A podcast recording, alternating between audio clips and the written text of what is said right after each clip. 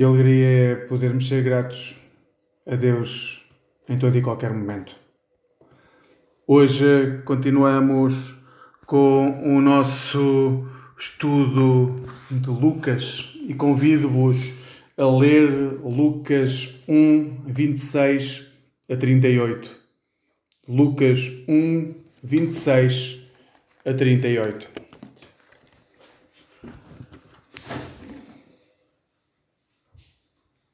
Quando Isabel estava grávida de seis meses, Deus mandou o anjo Gabriel a Nazaré, na província da Galileia, para falar com uma virgem chamada Maria, que estava noiva de José, descendente do rei David.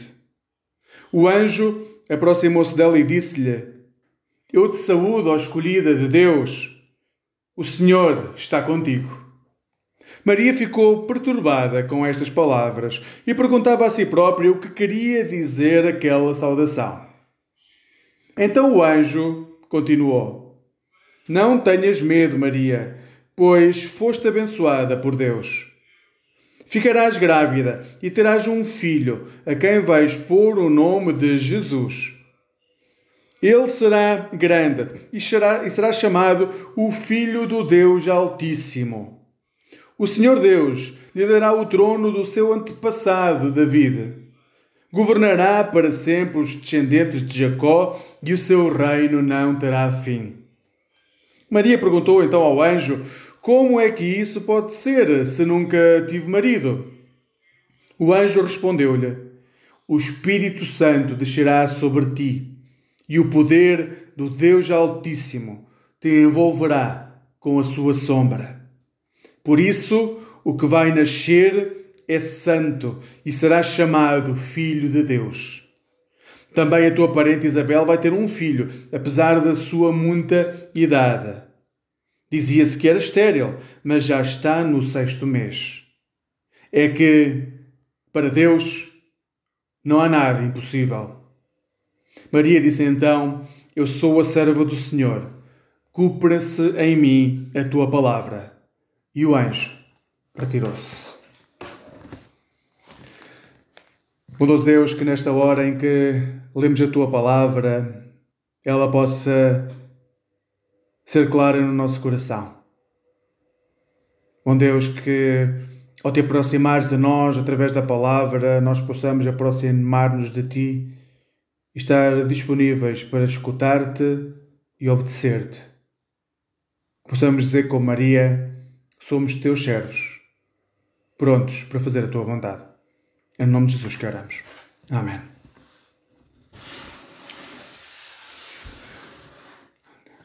Este é um texto realmente extraordinário para podermos escutar a voz de Deus neste dia. A semana passada começámos com uma série chamada Sinais Vitais, ou seja, começámos com uma série que dizia que vamos tentar descobrir em Lucas quais são os sinais vitais que nós, como discípulos, precisamos discernir no Evangelho para podermos viver melhor, ter uma saúde melhor, uma saúde, uma vida plena, mas também para que aqueles que estão à nossa volta possam eh, ver em nós esses sinais vitais do Evangelho que dão vida e dão vida em abundância. Também dissemos na semana passada que para fazer esse caminho escolhemos Lucas e escolhemos Lucas como guia. É ele que nos vai guiar nesta jornada de fé nos próximos meses, no qual vamos acompanhar Jesus. Mas vamos acompanhar Jesus segundo a perspectiva do evangelista Lucas. Num mundo que vive no meio de uma pandemia em que há informação, mas também há muita contra-informação sobre o tema. Num mundo tocado até ao tutano por injustiças, por violência, por perspectivas enviesadas da realidade, nós, os cristãos, temos de ter a certeza que não há nenhuma circunstância onde Deus não reina. Não há nenhuma circunstância no qual Deus não possa transformar, seja qual for a circunstância, em bênção. Hoje afirmamos que não há impossíveis para Deus. Hoje não há impossíveis para Deus. Nós hoje dizemos isso. Os textos que fomos lendo ao longo da tarde refletem isso. Não há impossíveis para Deus. Não há pobre ou necessitado que Deus não possa exaltar. Não há pecado que não possa ser apagado. Não há medo que não possa ser vencido. Não há doença que não possa ser ultrapassada. Não há circunstância maior do que o Deus que nós temos. Não há circunstância maior do que o Deus que nós temos. Hoje afirmamos que não há impossíveis para Deus. Sim, continuamos a ter problemas de saúde, continuamos a ter problemas de finanças, continuamos a ter medos, mas isso não acontece por Deus não ter o poder de transformar a nossa realidade, mas por escolher não o fazer por não ser o tempo, como falávamos a semana passada, temos que aguardar pelo tempo de Deus, ou porque essas circunstâncias podem também servir para a nossa edificação, por muito que nos custe. Mas isso não impede cada um de nós, no meio das nossas lutas, das nossas batalhas, de acreditar e de proclamar que não há nada que seja maior do que o nosso Deus. Nada nos impede de acreditar no poder transformador e pleno de Deus sobre tudo aquilo que nos rodeia e sobre nós mesmos. O episódio que lemos hoje é reflexo disto. Não há impossíveis para Deus, não há nada que não possa ser cuidado e transformado por Deus. Mas este é um texto que não pode ser visto isoladamente. E por isso deve ser visto à luz daquilo que foi o texto da semana passada, mas também de muitas uh, muitos textos do Antigo Testamento onde há anúncios de Deus através de mensageiros. Mas só comparando com a semana passada, nós podemos ver o como é que os anúncios de Deus que, uh, são refletidos na Bíblia. Reparem nos elementos que identificam quando Deus manda um mensageiro, um anjo, a falar a alguém.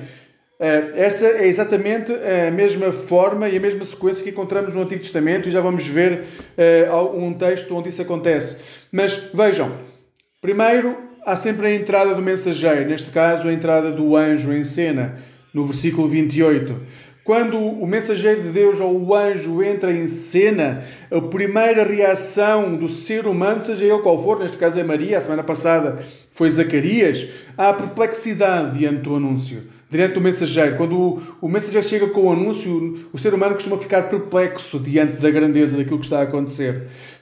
Em terceiro lugar, há a mensagem propriamente dita.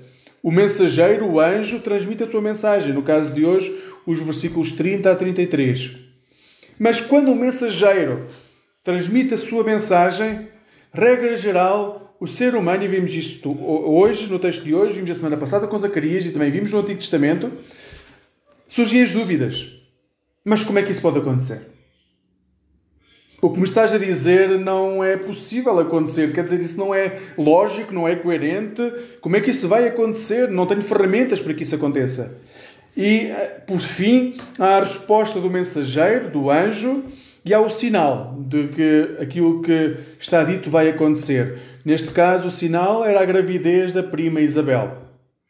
Estes são elementos que identificam quando um anjo, um mensageiro de Deus, vem ao encontro de Deus e se manifesta.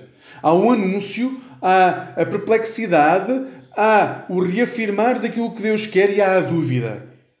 O que difere em todos os casos do anúncio é a, ponta final. O que é que, diante da dúvida, acontece no coração do ser humano? Estes eh, estes, estes, estes pontos podem ser vistos, por exemplo, no episódio de Moisés, e na sarça ardente. Os cinco pontos podem ser vistos neste episódio e podem ler durante a semana Êxodo 3. Ou no texto que lembrei a semana passada, da aparição do anjo a Zacarias no templo. Todos eles respondem a este padrão. O que difere sempre é a parte final. como o, anjo, como o mensageiro aparece, a perplexidade diante do anúncio, a mensagem propriamente dita, a dúvida, tudo isso é, é igual. A forma como estas pessoas e todas as outras que uh, tiveram diante da mensagem de Deus reagem à mensagem, isso é que difere. E somente quando o coração de quem recebe se quebranta, a mensagem se torna real. Real a partir do momento, se torna real significa que passa a fazer sentido para a pessoa e irá acontecer. Não sei se já te cruzaste com Deus. Eu posso dizer-te, e posso falar uh, sem ter bola de cristal, que todos vós, em todos vós, Deus já se cruzou convosco. Deus já se cruzou com cada um de vós. E isso eu tenho a certeza. A questão é se nós estamos atentos para nos maravilharmos diante da, da forma como Deus se cruza conosco, se nos assombramos com a Sua presença. Esta, esta noção de assombramento, de nós ficarmos deslumbrados com a presença de Deus, é essencial quando nos uh, relacionamos com um Deus que é imensamente maior do que nós. Nós não estamos a falar de alguém que nós conseguimos compreender em, toda, uh, em todo o seu tamanho, em toda a sua extensão. Nós estamos a falar de alguém que é imensamente maior do que nós. E nós somos chamados a deslumbrar-nos, a, assombrar-nos com aquilo que está a acontecer diante de nós. A escutarmos a palavra, e quando escutamos a palavra com uh, este sentimento de deslumbramento, nós somos chamados a quebrantar o nosso coração completamente e dizer: Aqui estamos, Senhor. Não sei como, envia-me a mim, mas não sei como, mas envia-se. Não sei como, mas sou teu servo. Este sentimento de quebrantamento é essencial para que a palavra de Deus possa fazer sentido para nós e nós possamos abraçar e ser portadores dessa palavra. Enquanto não o fizermos, podemos afirmar que somos cristãos. Podemos postar coisas extremamente interessantes nas redes sociais, podemos frequentar igrejas, podemos criar atividades regularmente, mas continuamos com o coração preso às nossas circunstâncias. Continuamos com o coração preso a quem nós somos. E o que acontece, como vimos na semana passada, quando isso acontece, o que acontece é ficarmos mudos, porque deixamos de ter o que dizer diante das maravilhas de Deus. Isso é que aconteceu com, foi o que aconteceu com Zacarias. Nesse sentido, continuamos escravos de nós mesmos, das nossas expectativas, daquilo que queremos, do nosso pecado. No texto de hoje, também encontramos o mesmo anjo, Gabriel, a ir à Galileia falar com Maria. A Galileia era um território que estava nos limites do, território que estava nos limites de Jerusalém, estava encaixado a norte de Jerusalém, entre duas terras que eram compostas por pessoas que os judeus não gostavam nada. Aliás, consideravam impuro. Estava encaixada entre Samaria e Decápolis a Samaria tinha tido uma história muito próxima de Jerusalém, de, de Judá durante muito tempo, mas depois foi considerada como sendo um território pagão. E a Decápolis era um território completamente paganizado, onde uh, uh, a Roma tinha uh, uma grande presença, não só a nível de tropas, mas também a nível daquilo que eram os costumes das, das cidades. Mas é exatamente nesta região encaixada entre duas religiões que não tinham nada a ver com a cultura judaica. Afastados, ainda mais em Nazaré, que ninguém sabe hoje propriamente onde é que seria Nazaré. Um território sem importância nenhuma, perto de uma cidade que era Séforis, mas distante, completamente distante do centro religioso que era Jerusalém, que Deus vai à procura da pessoa que quer encontrar. Ouçam, eu não sei como é que o vosso passado vos marcou verdadeiramente. Eu acho que muitas vezes nenhum de nós sabe o quanto o nosso passado nos marca verdadeiramente e muitas vezes andamos a fugir constantemente àquilo que é as marcas do nosso passado. Pensamos que são cicatrizes, mas continuam a ser feridas que sangram enormemente sem nós sabermos, só que são, como são feridas que são internas, que sangram internamente, nós vamos passando por cima como se elas não estivessem a sangrar. Mas o que eu sei é que, independentemente do nosso passado, independentemente do teu passado, o que quer que tenhas vivido, independentemente do teu pecado, independentemente daquilo que foi a tua vida, Deus pode ir buscar-te à região mais distante que possas imaginar. À região que pode estar uh, envolvida por tudo aquilo que uh, uh, os valores cristãos desprezam. Deus pode ir aí buscar-te. Deus pode ir aí para te transformar e para te levar ao lugar que Ele tem preparado para tu seres, cada um de nós ser reflexo da sua mensagem.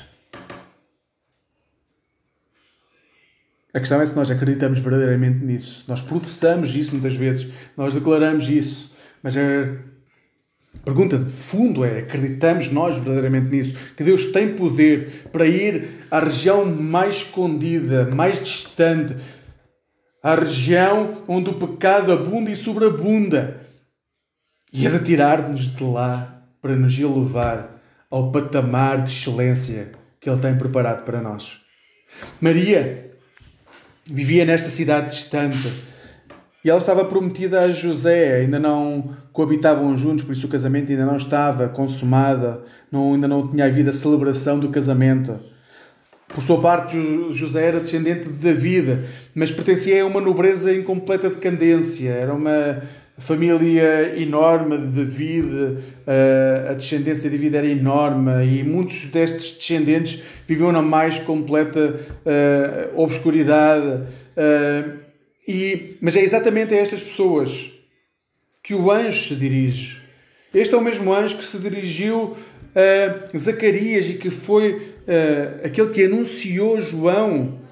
Mas, ao contrário do nascimento de João, que é anunciado ao pai, o nascimento agora é anunciado à mãe. Agora, voltando um pouco atrás, aquilo que dissemos na semana passada, há que recordar quando é que Gabriel apareceu no Antigo Testamento. Ainda se lembram? Gabriel apareceu no Antigo Testamento em Daniel 9. E naquele momento que Deus envia Gabriel a Daniel para lhe dizer que as suas orações tinham sido escutadas, o anjo Gabriel não, não foi dizer só isso. O anjo Gabriel não foi dizer somente as tuas orações foram escutadas, o povo vai regressar de novo do cativeiro da Babilónia para Jerusalém, onde vai poder de novo ter o seu local de culto. O anjo Gabriel é aquele que em Daniel 9 vai dizer a Daniel que no futuro, e por isso o povo tem que regressar para Jerusalém, porque naquele lugar, em Israel, é onde irá nascer o futuro Messias. É onde irá nascer o escolhido de Deus que viria para salvar Israel. Essa é a razão pela qual o povo tem que regressar, porque Deus escutou as orações de Daniel, mas também porque naquele lugar é onde irá nascer o Messias, o escolhido de Deus. Agora, passados centenas de anos, Lucas coloca de novo Gabriel no centro da história da salvação. O anjo Gabriel volta a ser essencial, porque temos que unir as promessas do passado àquilo que se está a viver agora. Para Deus, não, Deus não faz as coisas de forma desconecta, não é, não vai ao som do vento. Já estava preparado desde Daniel centenas de anos antes. Iria vir o Messias. E é o mesmo anjo que anuncia que o Messias iria vir, que agora aparece. Primeiro a Zacarias e agora a Maria. Primeiro anunciou a vinda do Elias, e Elias representava aquele que viria a anunciar a chegada do Salvador, e que será João Batista. Mas agora ele vem a Maria para anunciar o próprio Salvador. E que coisa grandiosa! Alguém poder escutar da voz de um anjo que vai ser o receptáculo da glória de Deus. Que Deus escolheu esta pessoa, escolheu Maria uma desconhecida de Nazaré, de uma região desconhecida, afastada de tudo, sem importância nenhuma, sem nenhuma tradição religiosa, conhecida, completamente afastada de tudo, escolheu aquela pessoa para ser a mãe de Jesus, o Filho de Deus. O tempo da restauração está a chegar. O tempo dos impossíveis está a acontecer. Estamos perante uma passagem que é claramente cristológica.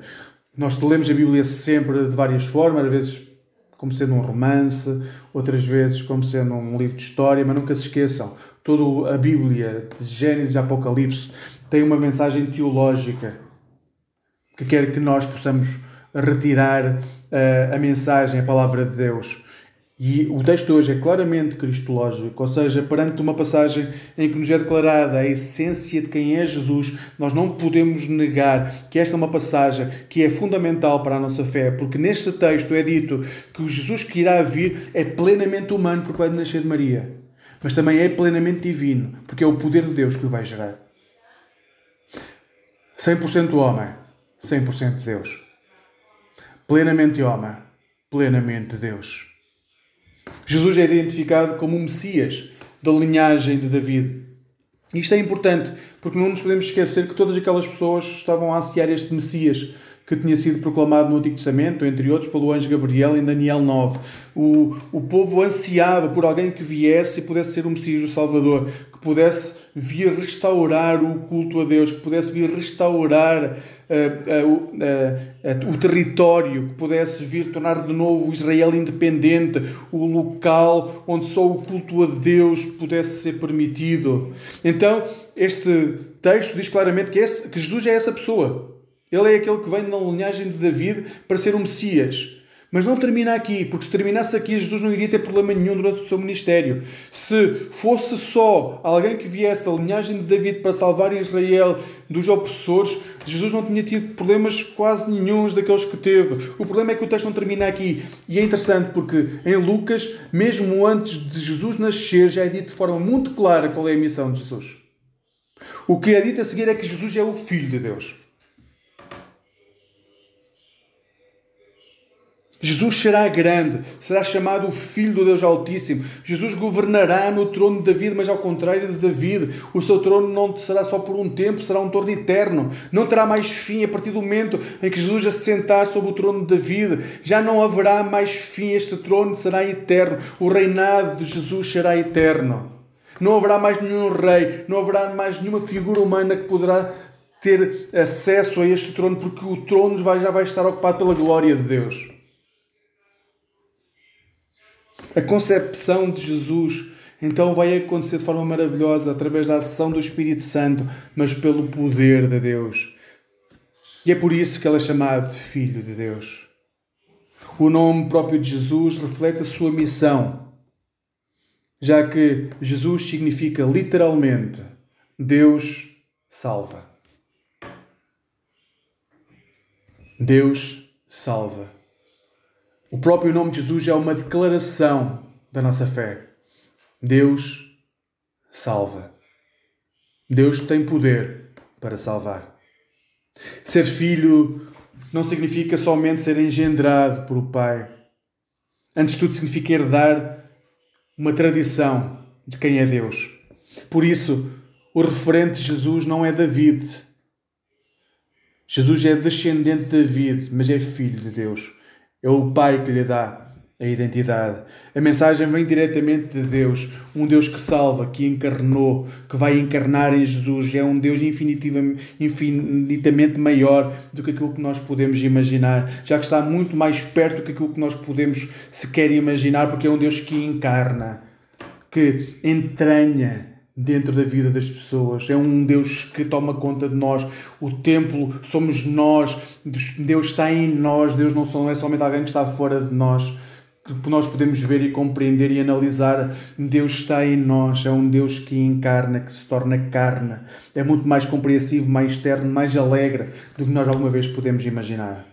Então, é, temos de ter cuidado porque a noção de, de fecundação é, é demasiado antropomórfica, é muito à nossa imagem, é muito é, falado desde a nossa perspectiva, desde aquilo que nós conseguimos entender um Deus que gera um filho em Maria, nós temos a tendência a imaginar como se fosse um homem e mulher a gerarem um filho, mas é muito mais do que isso. O que vemos em Maria é um novo ato criador de Deus. Ouçam, Deus criou Adão, Adão a partir do nada, o, o primeiro homem, como líamos em Romanos. E este homem trouxe o pecado à humanidade. Este foi o começo da forma como Deus projetou o ser humano para viver, mas ao longo do tempo o ser humano afastou-se de Deus e em Jesus então há uma nova criação. Deus volta a criar a partir do nada, mas neste momento dentro de uma mulher para ser 100% homem e 100% Deus. Mas é uma nova criação, não é algo que nós possamos tentar sequer explicar de forma humana. É uma nova criação. Tal como criou Adão, cria agora Jesus. É um sinal, é a certeza de que esta nova criação é uma criação completamente transformada, renovada. Que este pecado é apagado pela graça maravilhosa de Deus. Então, ao chegar ao versículo 34, há uma coisa que chama a atenção e se compararmos com o anúncio de João, ainda chama mais a atenção. Reparem, tanto Zacarias como Maria, uh, tanto um como a outra, é-lhes prometido um filho. A resposta dos dois é quase idêntica, as palavras não mudam muito. Se forem ver o texto uh, de Zacarias um pouco antes, vão ver as respostas de Zacarias e de Maria não são assim tão diferentes, mas o resultado é completamente diferente. Mediante a dúvida, Zacarias é intitulado como incrédulo e por isso fica mudo. Mas diante da dúvida, Maria recebe o cuidado do anjo, a explicação. Se as palavras são tão parecidas, e as consequências são tão distintas. O que variou foi unicamente a disposição do coração. Temos de ter realmente muito cuidado com a disposição do nosso coração. Não basta fazer as coisas em nome de Deus, temos de fazer de acordo com um coração quebrantado, para que o resultado seja abençoador para nós e para aqueles que estão à nossa volta. Somente quando nos dispomos a confiar como Maria confiou, podemos ser receptáculos da graça de Deus. Esta graça de Deus é manifesta de forma extraordinária nas expressões que vêm no versículo 35. Vejam, ele diz, o texto diz que o Espírito descerá sobre ti, sobre Maria, e que Deus te envolverá com a sua sombra. Estas expressões, de forma vistas de forma isolada, podem parecer eh, quase banais, mas tenham em, em, em atenção tudo aquilo que nós conhecemos da Bíblia. E se não conhecem, então peço-vos que leiam Êxodo 40. Antigo Testamento, Êxodo 40, e vão ver como estas expressões no Antigo Testamento são usadas num tempo em que o povo tinha acabado de sair do Egito, em que não tinha terra, em que não tinha templo, mas o texto diz que nesse momento a nuvem de Deus cobria a tenda do encontro. E a glória de Deus enchia o santuário. Esta é uma imagem lindíssima. Maria acaba por ser, neste texto, coberta com o Espírito Santo e preenchida com a glória de Deus, sendo ela mesma o local de encontro entre Deus e o ser humano. Hoje, cada um de nós é convidado a ser esse mesmo local de encontro entre Deus e o ser humano. Nós somos convidados a ser templo do Espírito Santo e a viver de acordo com a orientação de Jesus. A disposição do nosso coração irá ser fundamental para saber qual é o resultado, porque diante da disposição do nosso coração nós podemos ser esse local de encontro, esse templo do Espírito Santo, onde a realidade, onde a, a, a presença de Deus se torna real, ou podemos ser como Zacarias, ficar estéreis diante da dúvida.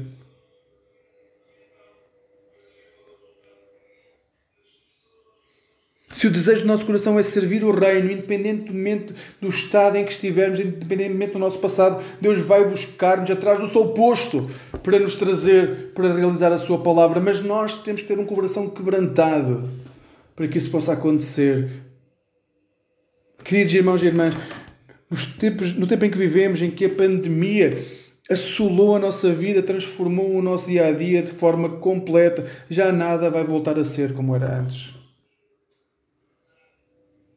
Mas ao olhar para este texto, em que somos confrontados com o exemplo de Maria, que também viu a sua vida mudar de forma completa. Da noite para o dia, a sua vida foi virada do avesso. Com o anúncio deste anjo, Maria, o dia a seguir já não foi igual, já não podia ser igual àquilo que tinha sido antes. Maria sabia que a sua vida seria radicalmente transformada, mas mesmo assim decidiu firmar a sua fé e a sua confiança em Deus. Nós sabemos que o, futuro não será mais como era antes. As nossas dinâmicas, a nossa uh, forma de nos relacionarmos durante os próximos, talvez um, dois, três anos, não será mais a mesma. Porque se insistirmos em que seja, provavelmente ainda vai ser mais difícil do que aquilo que tem sido.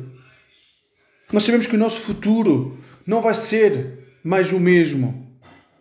Mas nós podemos escolher entre alimentar os nossos medos ou colocar a nossa confiança em Deus. Ao contrário de Maria, não é Gabriel que vem ao nosso encontro declarar que Deus está presente em nós.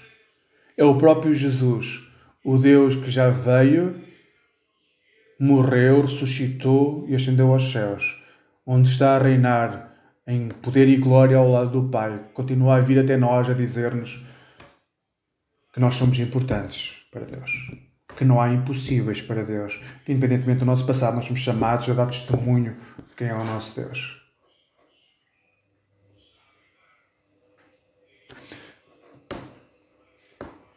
O que Deus espera de ti neste tempo?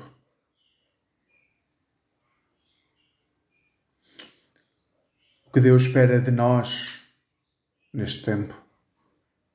Será que Deus espera que Deus espera é que as portas dos templos sejam reabertas?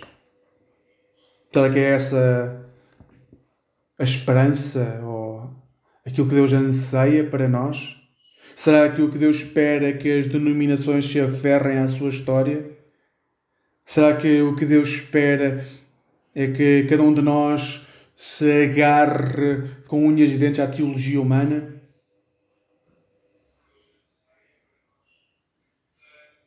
Ou será que a única coisa que realmente Deus quer é que, como Maria, a nossa resposta seja aqui estou? Não sei o dia da manhã. Pode ser com a igreja aberta, pode ser com história, pode ser com teologia, mas também pode ser sem nada disso.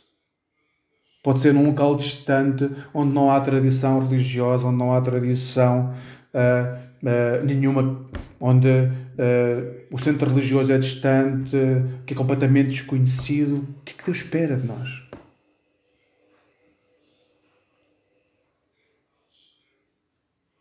Eu acredito que Deus espera exatamente o que esperava de Maria. É que cada um de nós possa dizer: Aqui estou, como servo, pronto para escutar e para servir.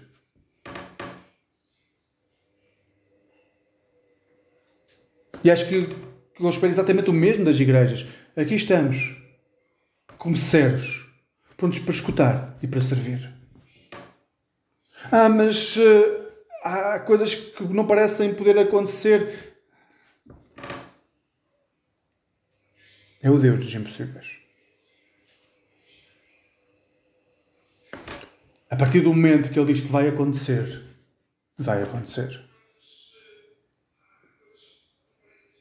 É que, se for para servir, temos de compreender que a história que temos pela frente será bem diferente daquela que tivemos até aqui.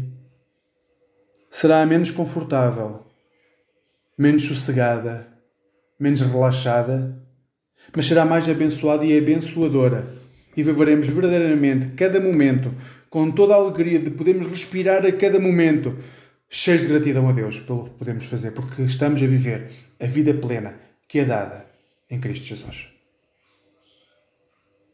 Que hoje possas colocar os teus impossíveis aos pés de Deus, sejam eles quais forem saúde, família, trabalho, o que seja, que possas colocar os teus impossíveis aos pés daquele que é o Criador e o sustentador do universo. Vamos terminar este momento com oração para que isso possa acontecer. Que, seja quais forem neste momento os teus medos, as barreiras que estão diante de ti, possas saber que há o Deus que é o Deus dos impossíveis, que sustenta o universo e que é o Criador de tudo aquilo que nós vemos. Ele ama cada um de nós de forma profunda. Vamos orar.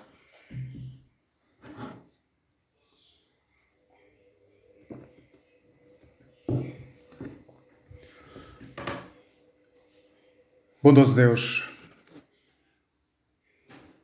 somos muito gratos pela possibilidade de nos podermos dirigir a Ti, não como um Deus distante que não tem nenhuma intervenção naquilo que é o nosso dia a dia, mas dirigimos-nos a Ti porque és um Deus presente, que faz das tuas promessas a realidade da nossa vida. E nessas promessas podemos firmar quem nós somos. Bondoso Deus, graças te damos porque em Cristo Jesus nos fazes compreender melhor quem tu és. Mas acima de tudo, Senhor Deus, porque nos dás a certeza de que és um Deus que continua ao nosso lado a dizer que não há impossíveis que não possam ser ultrapassados. Porque tu és o Deus dos impossíveis. Não permitas, Senhor Deus, que o nosso pecado nos leve a criar barreiras onde tu não colocas. Não permitas, Senhor Deus, que o nosso pecado nos leve a levantar dúvidas onde tu não colocas, mas que em tudo, Senhor Deus, nós possamos ter um coração disponível para dobrar o joelho e perguntar qual a tua vontade para cada um de nós. Qual a tua vontade para a nossa vida? E, Senhor Deus, quando escutarmos a tua voz, que sejamos muito honestos, Senhor Deus, porque ah, muitas vezes é bem difícil nós podermos discernir, mas quando escutamos a tua voz, Senhor Deus, que não haja barreiras que se coloquem diante de nós. Possamos crer e confiar. Ajuda-nos, Senhor Deus, a ser eh, filhos e filhas tuas, aptos a dobrar o joelho, a quebrantar o coração, para que a tua vontade se cumpra em nós. E que hoje, Senhor Deus, sem nós há doença que nós não conseguimos compreender ou suportar. Senhor Deus, que a tua mão poderosa nos ajude a compreender e a suportar. Se há doença onde a cura pode vir, Senhor Deus, nós sabemos que a cura só vem através de ti, Senhor. Que ela possa acontecer. Clamamos pela tua cura. Clamamos por aqueles que sofrem devido ao desemprego, Senhor Deus. Clamamos pelas suas vidas. Entregamos nas tuas mãos bondosas aqueles que têm problemas familiares, Senhor Deus. A primeira igreja. Que essa primeira igreja, que é a família, possa ser cuidada por ti. Oramos por aqueles que têm uma relação espiritual contigo neste momento fragilizada em que as dúvidas crescem, quando tu te diriges, eh, não passa sequer do primeiro momento em que a dúvida nasce ao ponto de já nem sequer se escutar a mensagem. Senhor Deus, que possas quebrantar esses corações. E todos nós, em algum momento da nossa vida, passamos por esse momento em que precisamos que tu nos quebrantes de forma completa para podermos escutar de forma clara aquilo que tens para nos dizer. Tu és o Deus dos impossíveis e nós hoje afirmamos: nós cremos no Deus dos impossíveis. Senhor Deus, que possas tornar-nos pessoas que possam abençoar outros com essa certeza. Em nome de Jesus que oramos. Amém. Amém.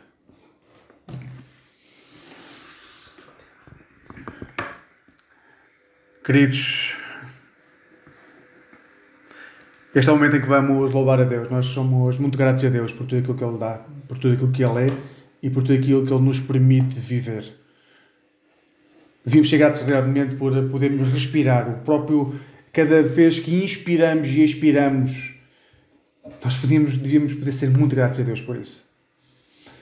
Este é o momento em que também somos gratos a Deus por aquilo que podemos fazer através da Igreja por isso vamos fazer a nossa contribuição à Igreja o, André vai passar a música e nós vamos poder fazer as nossas contribuições a partir daquilo que uh, vai ser agora apresentado.